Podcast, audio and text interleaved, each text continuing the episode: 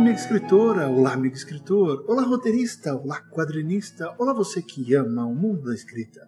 Sejam todos bem-vindos a mais uma edição do Gente que Escreve, o podcast semanal de escrita criativa mais tranquilo do país. Falando direto de um aquário de uma WeWork em São Paulo, eu sou o Fábio M. Barreto. Quer dizer, aquário, é, um aquário, manja. Um monte de gente junto, mas não tem ninguém, mas assim, parece que eu tô sozinho, eu tô me sentindo um peixe dourado, nadando num, num bowl só eu e tem um castelinho no canto. O que será que tem ali dentro? Eu acho que eu vou procurar. Mas enfim, eu tô sozinho aqui porque eu gravo aos sábados e não tem mais ninguém no meu andar, então é uma coisa muito estranha. Aliás, será que eu consigo escrever alguma coisa sobre isso? Quem sabe no futuro. Mas enfim, eu acabo vindo gravar aos sábados porque não tem ninguém, é mais tranquilo, eu não incomodo ninguém, eu consigo colocar, deixar os meus projetos em andamento, colocar a casa em ordem. E é justamente sobre isso que nós vamos falar hoje. Sobre projetos, sobre organização. E vamos falar como transformar as nossas ideias em realidade sem perder o fio da meada. O Gente que Escreve de hoje começa em 3, 2, 1,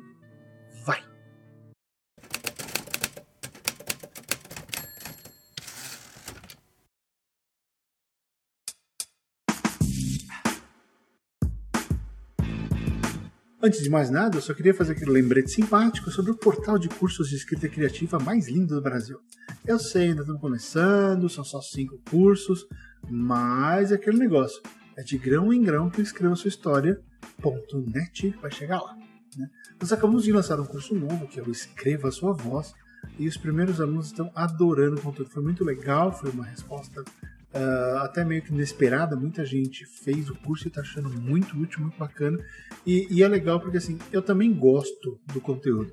Ah, mas né, é óbvio, o curso é seu, né? Vai falar. Ah, Barreto, o curso é seu, por que, que você, como você não vai gostar? Mas olha, é, eu acho que essa é a minha grande diferença. Eu só crio cursos e só passo material para vocês de coisas que eu mesmo faria, de coisas que eu gostaria de ter feito no início da carreira e não tinha, né? Até hoje, os livros de escrita criativa são muito raros no Brasil. A maioria deles, deles são em inglês. Então eu acabo fazendo esses cursos que eu acho legais de gravar e oferecer para vocês. E sabe, gente, pensa numa coisa. Quando você passa horas e horas e horas e horas escrevendo material e mais um monte de horas na frente da câmera, depois editando e fazendo tudo, e meio que passando o resto da vida promovendo algo que você não acredita, é um martírio. Quer dizer, é importante fazer aquilo que a gente pelo menos acredita. Gostar ou não é outra história, mas acreditar, ter fé na qualidade do produto é algo que, que faz a diferença. Enfim, visite lá o escrevasuahistoria.net e veja lá qual o curso mais adequado para você nesse momento. Nesse momento do que você precisa da sua escrita e também para o seu bolso. Né? Temos coisas de vários. Tem, tem vários níveis de preço, níveis. Já tem curso de intermediário, curso básico, curso expert. Então procura lá o que se encaixa com você. E um último lembrete, né? Falando que todos os sábados está rolando um grupo de estudos. A gente ainda está estudando e analisando o Wonderbook, aquele livro fantástico do Jeff Vandermeer. Então, se você quiser se juntar a nós, visite lá escreva sua. Lá tem um link para você entrar na nossa lista uh, ah, para receber os links e participar dos encontros. São sempre aos sábados, às 11 da manhã. Tá bom? Agora chega de merchan. Bora programar!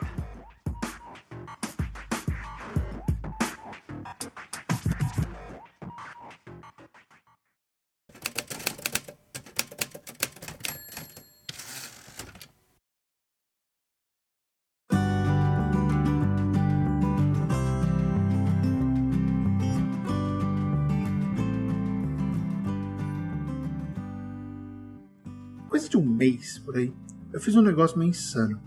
Eu coloquei um escritório para escrever.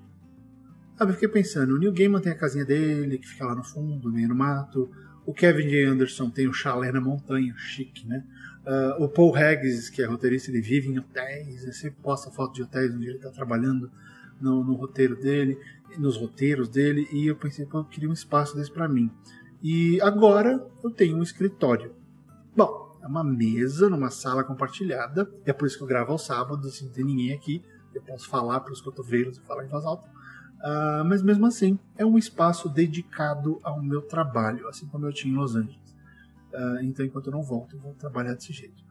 E, e, nesse momento, quando eu falo de, né, eu aluguei um escritório, você pode estar pensando em coisas como, ah, é privilégio, frescura, ah, quem me dera, ah, você pode. Então, em parte, você está certa, você está certo. É um privilégio. E, em tese, eu posso. Mas não é frescura e não veio fácil e não é uma coisa que eu fiz do dia para noite, sabe? Foi um investimento pontual fazer esse aluguel, essa alocação, decidir uh, procurar um espaço para ficar sozinho poder trabalhar. Foi, é um investimento, foi uma escolha um pouco difícil, porque custa, custa caro. E para quem não tem salário fixo, né, afinal de contas, escritor é assim. É, mas por que, que eu fiz isso? Como eu falei que é uma coisa pontual, né? Eu aluguei esse escritório por três meses, com um objetivo muito claro. Eu preciso, preciso, tenho que, prazo, tudo mais, preciso escrever dois romances. Eu preciso escrever vários contos, uh, flash fictions, coisas menores, para meio que desafogar nos momentos de cansaço, né, de, de quando eu estiver sobrecarregado. E eu preciso finalizar um roteiro de longa-metragem. Ou seja, é muita coisa para escrever. Eu não conseguiria fazer isso com a família por perto, com, com os problemas por perto. Então eu pensei, eu preciso de um espaço. Né? E, e só para explicar um pouquinho mais porquê de tudo isso, vocês vão entender o que tem a ver com organização e com projetos. Né? Já, já deu para ter uma ideia. Eu preciso realizar tudo isso. Eu preciso de um espaço que me permita fazer tudo isso. Mas enfim, como vocês já devem saber, né, vocês me escutam há muito tempo, eu vivo das minhas aulas. Eu vivo das minhas palavras mas eu ainda não cheguei naquele sonho, naquela realidade de ser escritor período integral. Até dá essa impressão, porque pelo menos em três dias da semana eu só escrevo, de fato. Mas são os cursos, são as traduções de livros, uh, traduções para Netflix, e, e, o meu trabalho como consultor narrativo que pagam as contas. Não é literatura. Né? Não ainda. Né? Espero chegar lá, eu acho que estou próximo disso, mas ainda não é literatura. E esse investimento que eu fiz no escritório vem justamente para cobrir essa falha, para tentar resolver esse problema e colocar a literatura e os roteiros como essa fonte de renda principal. E é aí que a gente começa de fato a entrar no nosso tema do programa de hoje. Uh, eu só queria explicar né, essas coisas como um ponto de partida para você entender de onde o que eu vou falar agora surge, né, qual é a realidade, de, de qual situação esse programa emanou. Pense assim, pessoal. Escrever é uma tarefa que pede muito tempo, exige muito tempo, exige muita concentração. Cada pessoa consegue lidar com isso de uma forma diferente, né? Cada um tem um estilo. Quando eu trabalhava na redação de jornal, por exemplo, eu não dava mínima para o barulho ao meu redor. Era habitual, estava acostumado com aquilo. Só que quando eu comecei a trabalhar com escrita criativa, tudo isso implodiu. Eu descobri que eu preciso de foco, eu preciso de paz, eu preciso de quietude. Eu preciso de música. Eu preciso de muita música. Eu passo o dia inteiro ouvindo Spotify. É uma coisa assim doida. Tem várias playlists, eu fico o tempo inteiro me isolando das pessoas que trabalham ao meu redor e até para poder ficar pensando só no que eu estou escrevendo. E, e, quando eu percebi isso, sabe, procurar um espaço só meu virou uma necessidade básica. Um lugar longe dos filhos, como eu já falei, longe dos estresses da vida, longe da TV, uh, ah, longe daqueles pedidos de ah, pega isso aqui, ah, faz aquilo ali, pô, faz não sei o que por cinco minutos, que sempre dura uma hora. Uh, e também eu preciso ficar longe daquela tentação da sonequinha no meio da tarde. Não tem sofá aqui. Se eu for dormir, eu vou ter que dormir na área, na área comum do prédio da WeWork, na frente de todo mundo, e vou roncar. Não vai ser nada bonito. Então eu acabo me afastando dessas tentações. Porque assim, quando eu encontrei esse espaço, eu senti que as mudanças na minha postura e as mudanças no resultado começaram praticamente no, no primeiro instante, foi, foi, instantâneo o negócio. Uh, olha, para vocês terem uma ideia, primeiro, é, quando eu cheguei, eu fiz, uma, fiz um cronograma com todas as atividades do dia. Eu coloquei o nome do projeto, carga horária, coloquei pausas, eu previ pausas para andar, para bunda não ficar doendo na cadeira, previ pausas para evitar a loucura, né? E até coloquei um tempo para ver uma série aqui e ali, alguma coisa na Netflix, um pedaço de um filme, ver alguma coisa no YouTube, uh, ah, para continuar consumindo o conteúdo e, e relaxando um pouco também é importante. Só que eu organizei tudo, absolutamente tudo, né? Coloquei o tempo de sobra e coloquei tempo de sobra porque eu sei que uma coisa importante é que assim, um cronograma ele, ele é um guia, ele não é o objetivo final, né? Cumprir o cronograma, todos os buraquinhos que você colocou, não é o objetivo final. É, sabe, o cronograma ele não é um Deus que está esperando para te chicotear na hora que você romper alguma coisa, que você falhar em. Ah, eu não escrevi duas mil palavras aqui em três horas. Ah, eu não. Sei lá, tô olhando pro meu cronograma agora, ele está aqui à minha esquerda na janela, colado. Eu não. Não sei, eu não preparei uma aula tal agora. Bom, vou fazer mais tarde. Ou, ah, eu não fui andar no parque. Não, não fui. Pô, eu não fiz o freela agora. Bom, então eu fiz outra coisa no lugar. Por quê?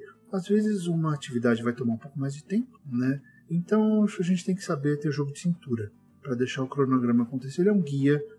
Quando ele funciona, ótimo, fantástico. Quando ele não funciona, não entre em pânico. Sabe, eu aprendi uma coisa muito importante durante esses anos, trabalhando com escrita, e, e tem muito a ver com o que eu já falei, né? Essas tarefas criativas, elas não acontecem com a cravada, marcada.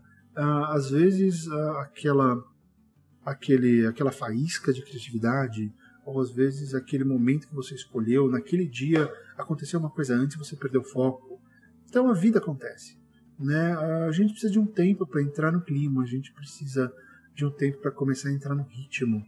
E pelo menos comigo isso acontece lá no final da primeira hora, 40 minutos, quando eu estou pensando em alguma coisa. Aí eu começo a escrever. Ah, é claro, quando você já está escrevendo no meio de um projeto, você já sabe qual é a cena, você está no meio dessa cena, fica mais fácil. Mas no começo demora um pouco para pegar o embalo. Então, respeite essas, essas, esses tempos necessários. Respeite essa espera. Não ache que se você não está fazendo nada, você está jogando tempo fora. Não, você está preparando. Você tá, se você estiver olhando ali, olhando para a tela, tentando se concentrar, procurando esse ritmo, é válido, tá? É justo. Não é válido se você, ah, não está saindo nada, você puxa o telefone. Aí não é válido, aí você vai perder o ritmo completamente. Tá? E aqui entra outra razão de ter falado para vocês tudo aquilo sobre o escritório. Na hora que eu aluguei o escritório, eu não tenho mais desculpas. Eu não posso mais dizer, ah, hoje eu não escrevi por causa da faxineira, ou por causa do Eric, hoje eu não escrevi porque teve briga, hoje eu não escrevi porque, sei lá, tem um cara tocando violão no restaurante do lado. Não, as desculpas acabaram.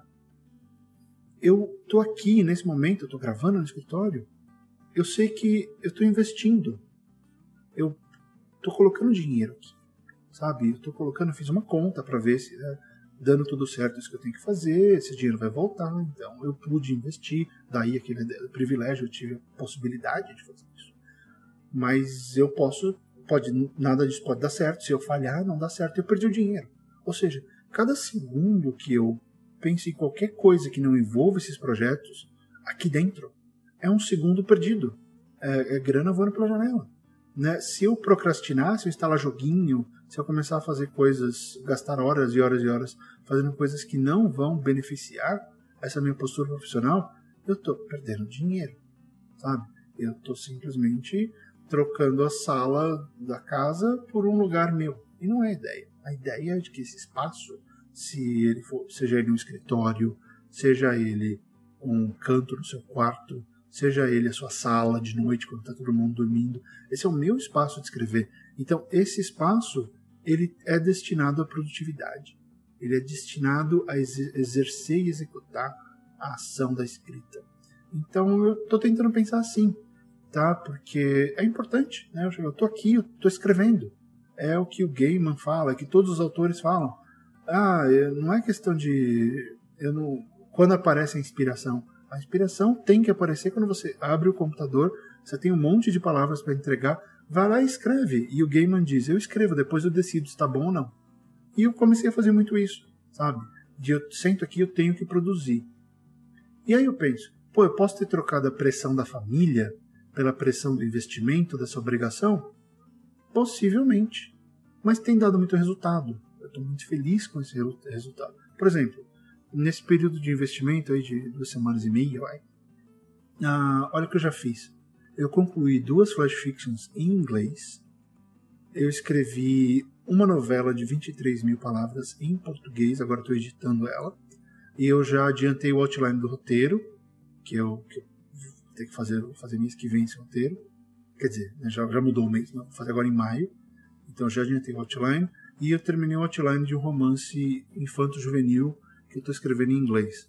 E além disso, eu já bati umas 9 mil palavras do romance em português que eu estou trabalhando. Olha só quanta coisa.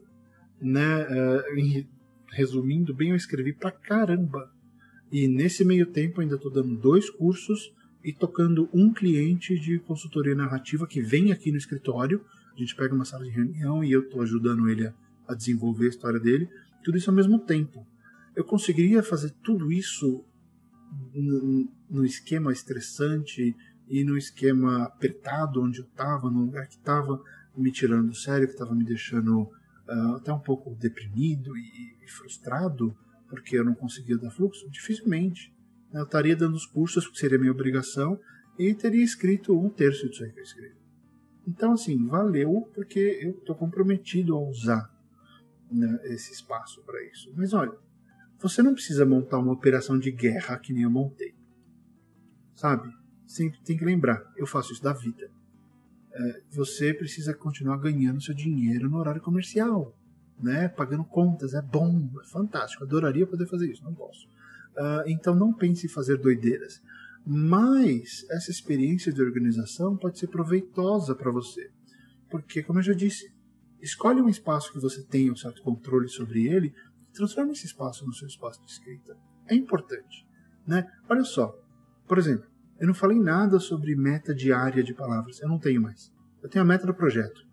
E eu tenho o ideal que eu tenho que acontecer, mas eu não fico me cobrando. Putz, eu só escrevi 1.500 palavras, eu devia ter feito 5. É, não fiz. É o que é, é, foi, é, o que é. Foram os 1.500. Né? Eu estou tentando falar de organização no fato de colocar as peças no lugar.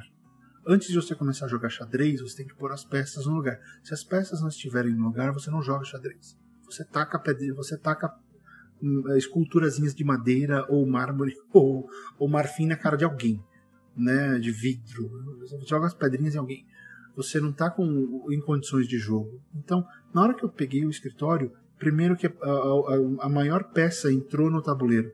Olha, agora tem espaço, eu posso estar concentrado, agora eu posso executar o plano.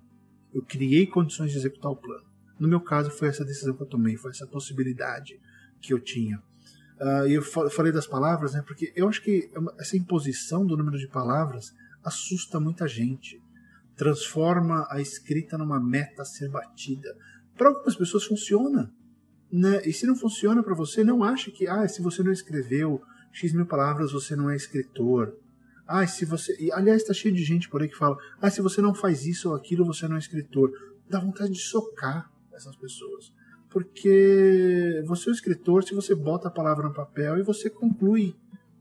Sabe? Você conta histórias. Está contando histórias né, por escrito então você é um escritor. O que faz um escritor é, acho que é, é concluir coisas. Qualquer outra coisa nesse meio tempo é questionável. Depende de quem você é, de como você faz. Né? Então acho que definir essa carga não é o único jeito de organizar um projeto literário, ou vários deles. E como é que dá para fazer isso, caríssimo Barreto? Você perguntaria. Não com essas palavras, né? você seria muito mais eloquente do que eu. Mas como é que dá para fazer isso? Bom, primeiro, pega um papel, pega uma folha, isso, uma folha. Sai do computador um pouquinho. Coloca esse programa no, no telefone, bota o headphone. Eu vou explicar, você para, pega o papel e faz. Então vamos lá. Pega uma folha. Faça, faça duas colunas numa folha. Crie duas colunas. É só fazer um risco no meio. Up, fez o risco no meio. Legal. Agora, eu quero que você escreva tudo o que você quer fazer de um lado, no lado esquerdo, coloca assim, tudo que eu quero escrever um livro, eu quero publicar um livro, eu quero escrever X palavras por dia, eu quero ser o novo, eu quero escrever o novo Harry Potter. Escreve tudo no lado esquerdo, o que você quer fazer. No lado direito, eu quero que você escreva tudo que você precisa fazer. Tudo que você precisa fazer. O que é que você precisa? Qual a diferença do precisa e do quero? Quem faz aquela brincadeira do needs, wants and fears, né, que é uma ideia de, de avaliação de projetos e tal, sabe para onde eu estou indo. Então, se você sabe, já vai lá e faz. Uh, mas assim, qual a diferença do que eu quero fazer e o que eu preciso fazer? O que você quer, às vezes, é o seu sonho, é o seu objetivo principal. O que você precisa fazer são as etapas. É aquilo que falta, tá? ou aquilo que é obrigatório você fazer. Então, por exemplo, eu quero escrever um, um grande romance. Ótimo que você precisa fazer para escrever um grande romance? Você precisa escrever, óbvio, bom, mas põe lá. Ah, mas eu acho que eu não estou escrevendo bem. Então, o que você precisa fazer para escrever melhor? Fazer um curso? Ler um livro? Praticar mais? Coloca tudo isso lá, o que você acha que você precisa fazer. Ah, eu preciso de um mentor, eu preciso passar seis meses no exterior, eu preciso ir para uma faculdade. Coloca, coloca o que você acha que você precisa fazer do outro lado, tá? Ah, então, uma coisa, tá? Outro exemplo. É, você quer escrever um romance de 130 mil palavras, você for mais específico. Ok, você quer um romance de 130 mil palavras. Mas você precisa pensar na ideia, né? Você não tem. Você quer escrever um romance. Você já tem ideia? Pergunta. Perguntas básicas. Já tem uma ideia? Já tem. Então não preciso dela. Não tenho. Preciso pensar nessa ideia. Já tenho ideia, mas só a ideia. Então eu preciso fazer um outline. Né? Ah, ou, sei lá, você quer escrever diálogos melhores. Você acha que seus diálogos não estão bons. Então você precisa fazer exercícios de diálogo, você precisa uh, assistir filmes e anotar diálogo, você precisa testar diálogo, você precisa contratar um ator para te ajudar. Não sei, o que você precisa? Coloca lá, entendeu? É o que você precisa, não o que eu acho que você precisa. Ok. Agora, é, logo de cara, depois você terminou sua lista. Muito bem, sua lista está lá cheia de coisa. Agora você tem que tirar dali tudo que você acha que vai te distrair. Ou tudo que não vai ajudar no objetivo principal. Né? A brincadeira aqui é encontrar o foco. Por que, que eu estou falando isso? Pensa assim: se o seu objetivo é escrever um romance, como a gente já falou, então você quer escrever um romance de 130 mil palavras. O que a gente está tentando fazer aqui é organizar o seu tempo o seu ambiente, o seu local de escrita para beneficiar esse romance, para trabalhar em favor, em prol desse romance. Tá? Coisas que você vai pensar, o que, que pode dar foco? Por exemplo, é legal ler um livro técnico duas vezes por semana, ou sei lá, meia hora antes de dormir? É, você acha que é? Tá lá na sua lista? Então deixa. Vamos fazer de conta que você vai escrever um romance de fantasia. Tá, mas é um romance sério, com uma temática mais sombria, e não cabe muito humor. Então vale você, você colocou lá, eu quero assistir YouTube, eu quero assistir X vídeos de YouTube ou me distrair durante o dia. Vale, vale a pena ficar vendo, consumindo canal engraçadinho sobre cultura pop no YouTube? Talvez não. Vai agregar para esse projeto? Vai agregar só para te relaxar? Ok, mas qual é o benefício disso para o seu, pro seu projeto? De repente não é você, não é legal você tentar procurar uma atividade lúdica, divertida e relaxante que tem um pouco a ver com esse ambiente e que você vá de repente tirar algum proveito dali para o seu, pro seu projeto? Talvez. Né? Como eu falei, eu já falei lá, é legal colocar diversão. Eu coloquei no meu cronograma assistir algumas séries, ver um pedaço de filme e tal. Mas assim, eu acho que nesse caso a diversão ela vem depois da obrigação. Porque nós estamos falando de organizar o seu trabalho. Então, eu coloco deixo muito claro: o meu horário comercial é um horário dedicado ao trabalho. E esses horários que eu vou assistir alguma coisa no Netflix estão no, no almoço, estão no horário do almoço. Né? Eu não vou, eu não vou ficar uh, três, quatro da tarde, vou, vou parar e vou assistir série. Não, isso não. Mas enfim, uh, dentro dessa da questão do foco, você está escrevendo fantasia, então vale ouvir podcasts sobre bons livros de fantasia? Vale. É diversão e vai te agregar Uh, vale ler um artigo legal sobre uh, criação de personagens? Vale. Uh, ou aí, aí entra outra coisa. Assistir um filme ou uma série do gênero no Netflix? Vale. Olha, é entretenimento, mas está ligado ao que você está fazendo. Então isso acaba virando a pesquisa. Né? E eu acho que isso também cria um certo tipo de imersão. E a sua obra vai se beneficiar, o seu trabalho vai se beneficiar. Agora, como você não tem o dia inteiro para organizar como eu, e você vai sentar para escrever por meia hora, por 40 minutos, é isso que você vai fazer, você vai sentar e escrever. Não dá para fazer mais nada, você faz as outras coisas depois. Né? Você tem que também levar muito em consideração aquilo que você pode fazer. Recomendação que eu dou é, é pegar essa planilha, por exemplo, que eu coloquei na postagem deste, deste programa, e criar essa planilha. Você tem o sábado ou o domingo livres e você quer dedicar esses dias à escrita, aí você organiza o espaço e esse dia e tenta fazer, executar esse plano da melhor maneira possível. Tá? Então dá para fazer, mas rolam sacrifícios. Né? Por exemplo, um solão lá fora, é sábado, eu podia estar com os meus filhos passeando. Não, eu tô aqui gravando, porque sábado, nessa hora, é horário de gravar o programa.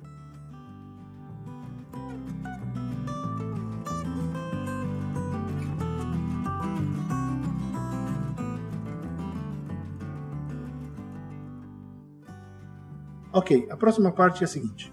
Você já fez isso, você já riscou aquilo que vai se distrair, você tirou as distrações da sua frente, você tirou os excessos da sua frente. Agora você vai circular os queros, né, o que você quer, mais importantes, e os eu preciso, mais importantes. Ok? Quero que você circule esses caras. Aí você circula, vai lá, circula o que você mais quer e o que você mais precisa. Você vai ver que o número vai diminuir. Se você for honesto com você e falar, ok, uh, coloque em ordem de prioridade o que eu quero, o que é mais importante agora. Eu quero uh, fazer o outline da minha história. Ok. Então, o outline é importante. Beleza. O que você precisa? Você precisa fazer a pesquisa. Ou você precisa estudar a estrutura em três atos.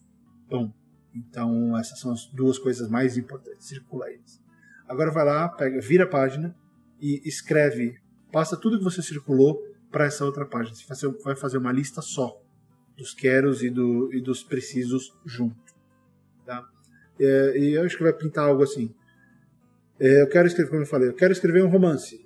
É, eu preciso fazer um outline. Eu quero ganhar dinheiro com esse romance. Eu preciso contratar um editor.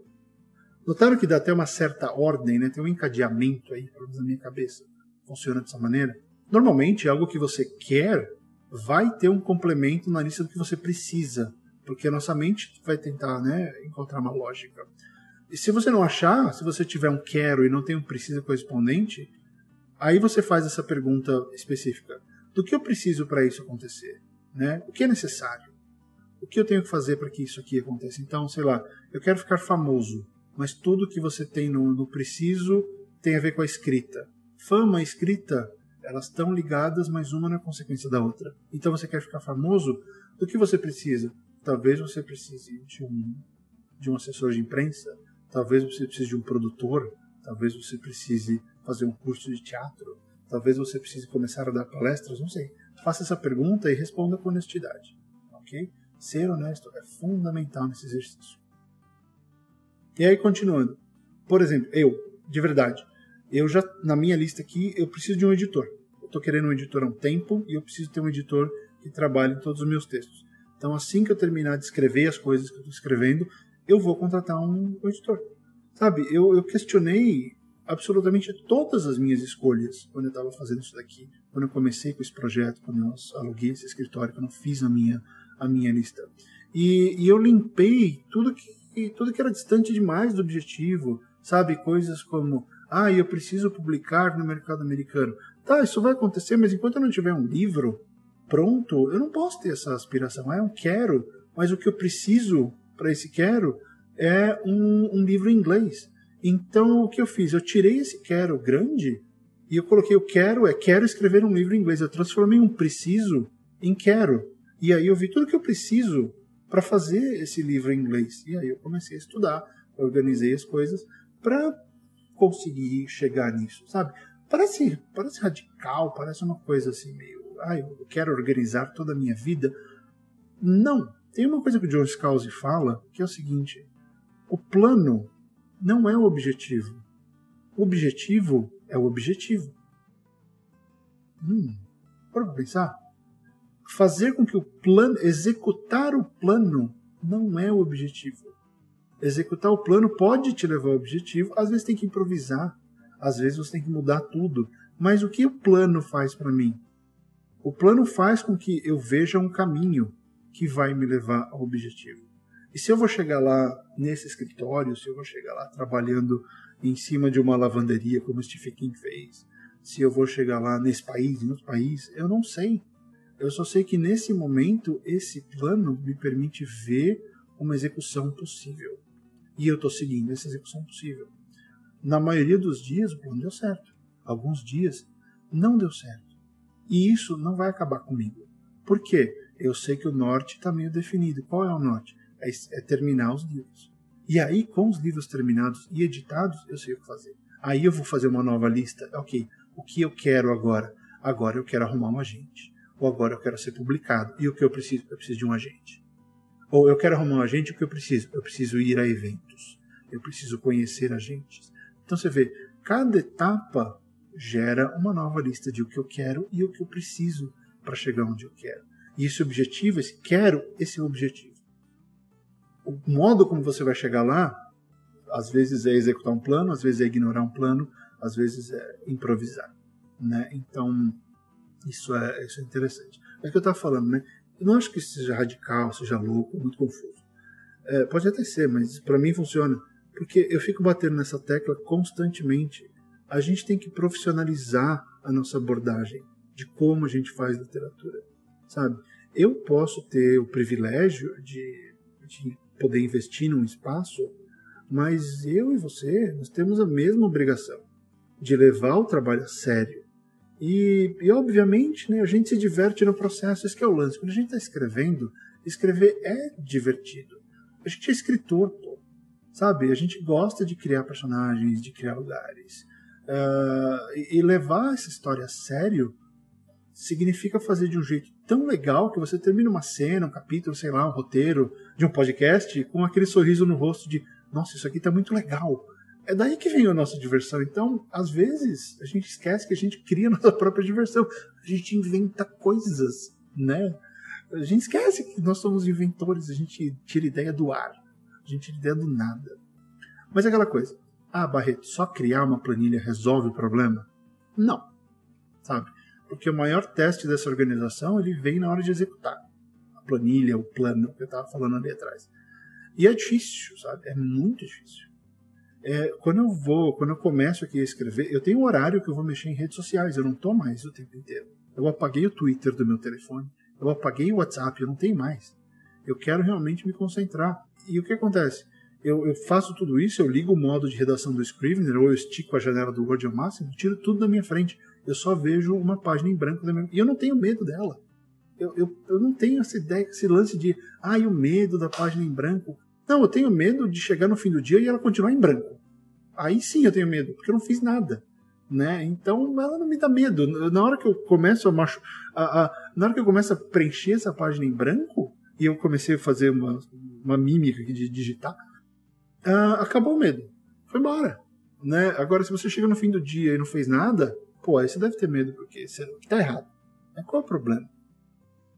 E, e uma coisa que, que eu percebo é que assim, quando você começa a fazer, tentar executar um plano desses, o mundo vai querer a sua atenção. E você acha que o mundo está atrás de você. Você vai querer, você vai achar que você precisa checar o e-mail, que você tem que ver o Instagram, que você tem que arrumar a mesa, lavar a louça, dar mais um pulinho no banheiro. Você vai querer fazer de tudo, menos escrever. E é por isso que tentar seguir esse cronograma é muito importante, porque aos poucos a rotina vai quebrando essa necessidade de fazer outras coisas e aquele item do seu cronograma passa a ser o que você tem que fazer naquelas duas horas. Né? Não é mais, ah, eu vou ver o Twitter, não, agora é hora de escrever. Você começa a se convencer. Tem que, eh, você tem que insistir um pouco para quebrar a barreira dessa dificuldade no começo, para você aceitar mesmo. É que nem o lance de acordar. Quando eu comecei a acordar às quatro da manhã para escrever, eu fiz isso por duas semanas. Na terceira semana eu acordava sem relógio.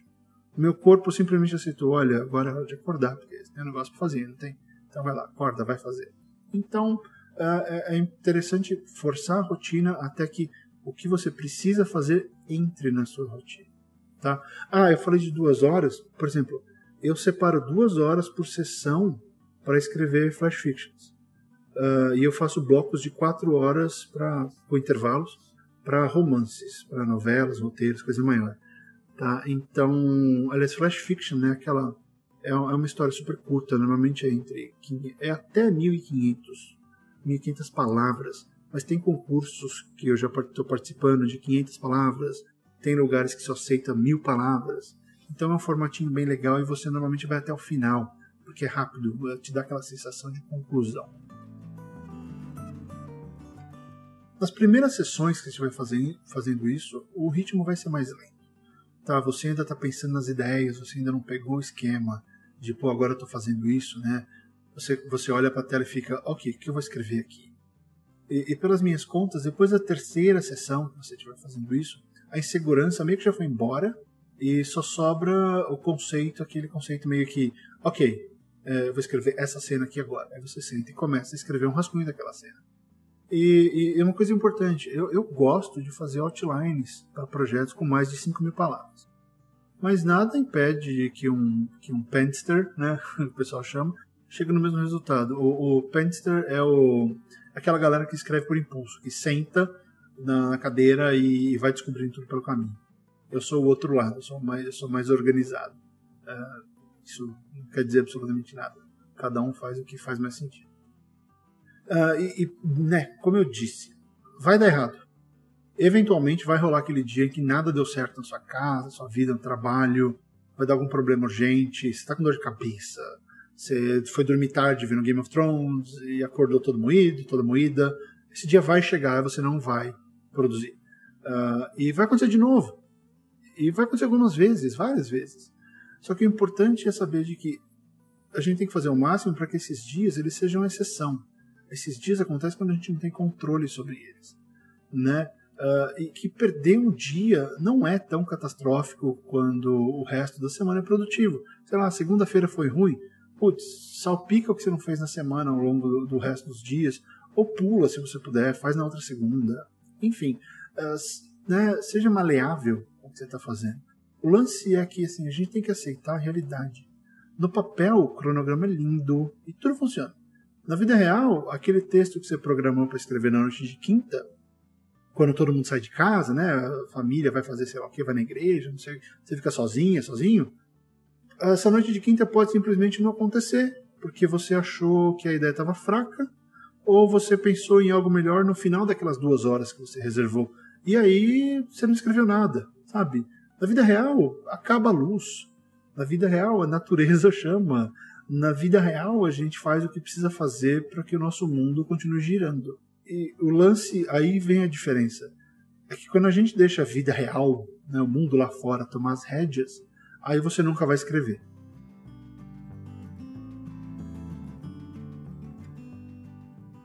A vida real, ela faz parte do ato de escrever. Mas o que rege o nosso trabalho é o todo.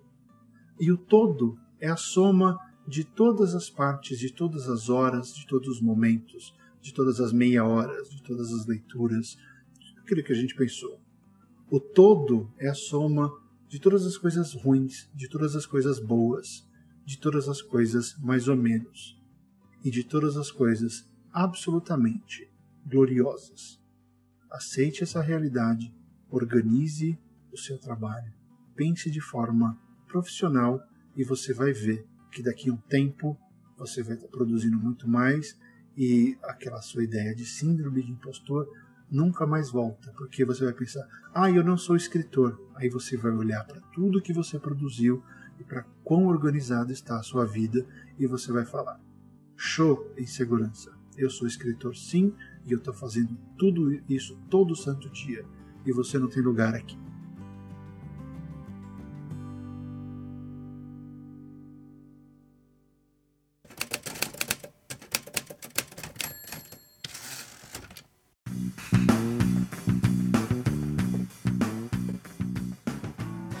Foi o Gente que Escreve dessa semana.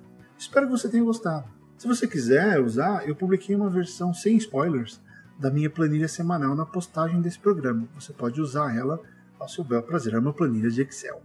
Se você está ouvindo pelo Spotify, visite fabiombarreto.com e procure pelo Gente que Escreve e baixe o arquivo.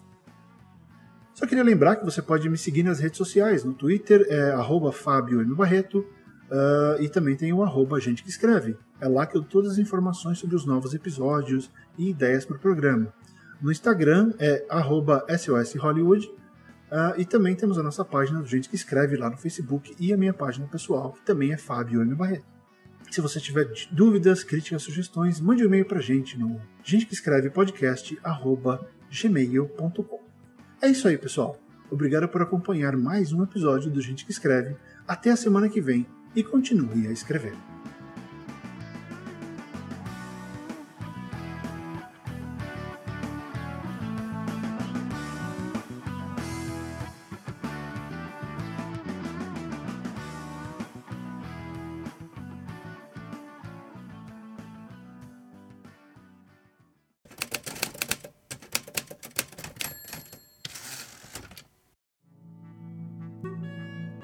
Podcast Gente que Escreve é escrito e apresentado por Fábio Vibarreto, tem edição do Pod História, a parte visual é feita por Tiago Dalek e Johnny Bijos, e a trilha sonora original é de Daniel Bellieni.